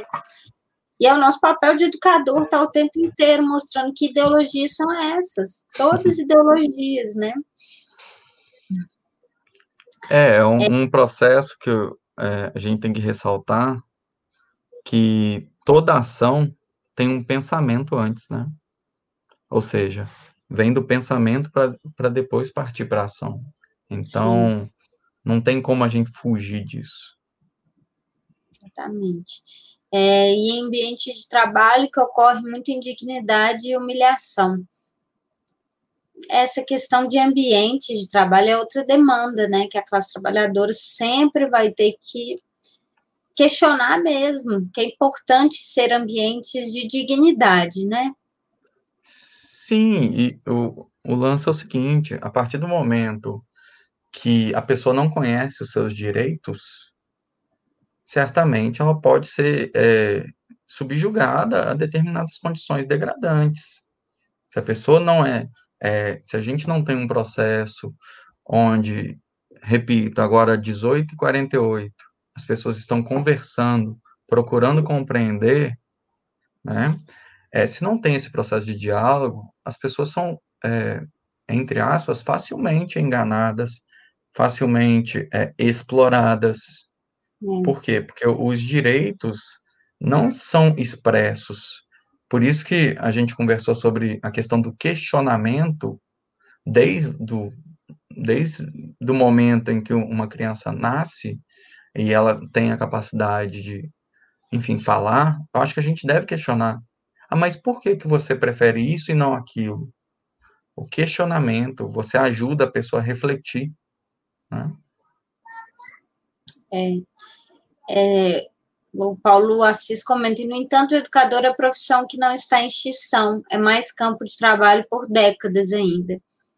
Nossa, minha turma, sou 2000, segundo semestre de 2009 da, da UFOP, né? Tinha 50 alunos, turma lotada. Então, eu e, e segunda chamada, e terceira chamada, ou seja, é surpreendente, né? Um curso de licenciatura, pouquíssimo valorizado, é, é. ter tido tanta adesão. É, é interessante a gente pensar também, porque eu, eu tive uma experiência diferente, que é, na minha turma devia ter umas 20 pessoas, 20 a 30 pessoas. E a partir do momento de formação que você recebe o canudo, parabéns, você é um historiador, é, eu tenho contato com esses queridos amigos e muitos falam assim, ó, não, vou para outra via, porque realmente a questão da, da educação, é, em muitos momentos, tá, é, é mais no, no peito e na raça, que é realmente uma relação de persistência. E em muitos momentos, se a gente seguir com a lógica capitalista, de valorização do ter, a gente desiste. A gente vai para outras dinâmicas da vida social que, que paguem. Você pode até não ter uma satisfação é, enquanto ser humano, uma satisfação psicológica, é, mas você vai ter o dinheiro no bolso. Então, assim, é, da minha turma, dos formados, apenas eu e mais dois que estamos atuando na área de história. Nossa. É, é foi um, um, número, assim, que realmente me, me deixou preocupado, abalado. E esses dados, é, é legal que esses dados, é, e eu fico feliz de não ser uma, uma profissão em extinção, mas os dados que eu verifiquei é que o desejo de ser educador, eu posso estar até errado, depois vocês confiram na internet, que um grande número é realmente de educandos que é, desistem do, do processo de trabalhar com a educação. Sim. É, é, tá difícil mesmo. Também, não sei, né? No caso de Minas Gerais, eu acho que conta muito a ausência de concursos na área então acaba criando uma instabilidade, uma, uma locomoção para outras áreas mesmo, né? Tentativa de. Não, outras áreas mesmo fora, mas fora sim, da educação. Sim. Uma, uma coisa que eu percebi também é a postura do educador, sabe? Porque é, pensem bem, se você tem uma aula com um educador que vive mal-humorado, vive reclamando das condições, é, dá uma aula de qualquer jeito. Sim. Você está olhando aquele exemplo e certamente não vai, vai falar assim: opa, isso daí não é para mim, não. Eu não quero ser assim. É, a partir do momento que a gente tem uma consciência que o trabalho da educação é esse trabalho moroso, é um trabalho é, que exige dedicação e tempo, e a forma como a gente se apresenta para os nossos educandos, não de forma falseada, mas uma forma sincera com o ato educativo, né? Eu acho que aí sim tem até maiores condições do, dos educandos verem essa possibilidade de ser um educador também, trabalhar com a educação. Certeza. É, excelente, Arthur é preciso atuar na formação dos sujeitos e mediar essas contra, contraposições. Muito bom, gente. É o tempo inteiro, né? Gente, essa sujeitos em construções. É, precisamos desse contato olho no olho realmente. Tá aí um tópico bacana para uma próxima conversa. É AD versus ensino remoto. Essa é boa mesmo. É preciso discutir sobre isso, né, Helena? Tá vendo? Outro dia eu assisti uma série Aí eu, eu sei que foi tradução, mas falou o EAD. Gente, EAD é uma modalidade de ensino que existe muito antes do ensino remoto, que é o que está acontecendo agora, né? Que é, é tanto que é denominado ensino remoto emergencial, né? Exatamente. Então, para as pessoas não confundirem e valorizar também o AD que existe, que tem seu valor, porque tem pessoas que precisam, às vezes, estar tá trabalhando e fazem uma faculdade à distância, só que existe todo um modelo de preparação, a Lena já é... trabalhou com AD, existe todo um modelo de preparação que é completamente diferente, né? É muito boa a colocação da Helena.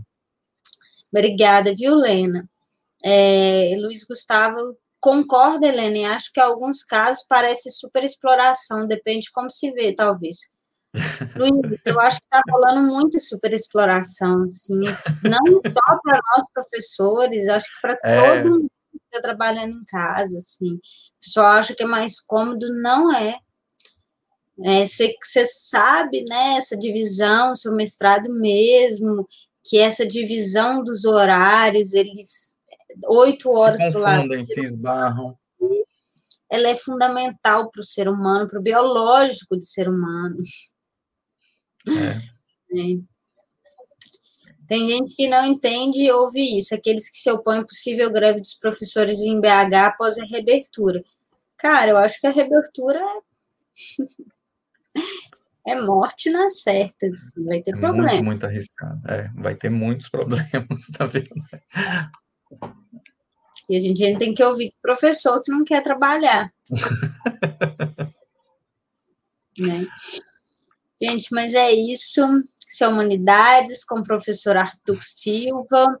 Deixem o like, comentem, compartilhem o nosso vídeo. Arthur, já chegando nos nossos finalmente. É, que considerações você tem para fazer sobre o primeiro de maio hoje? É plena pandemia, 2021. É, o, é, é, já disse no começo, é um assunto extremamente delicado, mas nós, enquanto historiadores, é, é quase um, um trabalho que a gente sempre precisa fazer. Tocar em assuntos que são delicados, densos, e fazer com que desde do do menino lá na escola até os nossos pais compreendam que esse foi um processo longo e é, árduo, eu diria, porque para a gente conseguir o que a gente conseguiu enquanto trabalhador, muita gente teve que morrer, muita gente teve que ir na rua bater panela, muita gente foi presa. É, então, assim, nesse primeiro de maio, num, num país, na situação global que a gente se encontra tão conturbado, é, eu só queria, assim, realmente desejar, por exemplo, a gente, enquanto educador, não desistir e não fazer as reflexões com os educandos, porque esses educandos que a gente está lidando são os futuros profissionais, que são os futuros profissionais que ou vão lidar de forma pejorativa com os seus empregados, ou que vão é, relacionar os seus empregados de uma forma humana, né? E não apenas, é, quando eu digo de forma humana, não apenas chamar os seus empregados de colaborador, né? Tem essa palavra, não, você está na empresa que você é um colaborador, não, mas de uma relação de compreender que a, as relações humanas, elas prevalecem, é, eu sei que é difícil, eu sei que esse processo de, enfim, todo mundo que está assistindo a live deve estar tá achando um processo meio utópico, mas é aquela coisa, começa da ideia, né? Se não começar da ideia e essa ideia levar a uma prática, é melhor a gente desistir de tudo. Então, assim, eu continuo com a mentalidade que é possível. É possível tá? Como momentos, igual a gente está tendo com a Andrea, que fala, e aí? Que negócio é esse de 1 de maio? Por que o 1 de maio? Essas reflexões levam, sim, é, a, a práticas melhores. Porque certamente, quem esteve na live e ouviu tudo que a gente conversou, é, e não pensar diferente, aí ele já está numa condição não de ignorância, não de desconhecimento, mas sim de uma relação negacionista. Então, assim, vamos ter fé, vamos, vamos continuar os diálogos, tá? Esse é o tipo de diálogo que não termina nessa live, e eu acho que é, é necessário a gente sempre tocar nessa tecla, porque com conhecimento, com é, a pessoa sabendo seus direitos, seus deveres, o que pode, o que não pode, é capaz dela, é, é possível que ela questione o poder vigente, é possível que ela questione a situação onde ela está, né? Então é isso. E queria agradecer, André, pelo convite é, e desejar a todos aí um, um bom primeiro de maio. É, agradecer a todos que tiveram, estiveram presentes. Eu sei que feriadão, né? É, vocês poderiam estar fazendo qualquer outro tipo de coisa, mas vocês escolheram estar aqui nessa live comigo, com o André, para a gente bater esse papo. Então, muito, muito obrigado mesmo.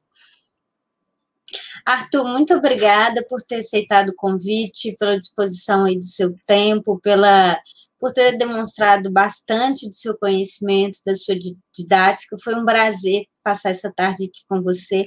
Aos nossos convidados aqui no chat, muito obrigada aí. Saibam que vocês enriquecem muito o debate, que é muito prazeroso estar aqui, que é pleno labor. É, trabalhadores e trabalhadoras do mundo. É um feliz Dia do Trabalhador, que essa data seja de consciência, de reflexão. Todos nós estamos passando, há alguns mais desfavorecidos do que outros. A gente está aqui reclamando da pressão de estar em casa, mas eu sei dos enfermeiros, eu sei dos garis que estão na rua, eu sei dos motoristas de ônibus que estão trabalhando, das pessoas no metrô, das pessoas que têm que estar tá na rua para trabalhar, que estão em condições mais desfavoráveis, mais desfavoráveis do que a gente, porque elas estão vulneráveis a, a esse vírus. É, e também nesse momento de consciência, nesse momento de conscientização que as pessoas que estão negando a doença, que elas coloquem a mão na consciência, fiquem em casa.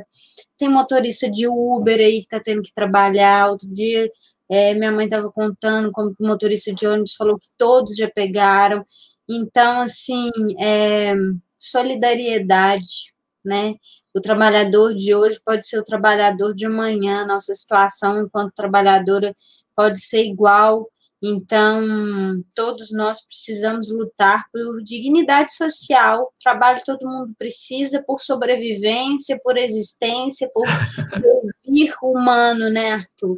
Então, é. por favor, gente, vamos ter consciência, fiquem em casa. É, e é isso. Daqui 15 dias a gente está, está de volta. E obrigada, gente. Obrigada mais uma vez, Arthur. Valeu. Tchau, tchau. Boa noite para todo mundo. Tchau, tchau. Boa noite.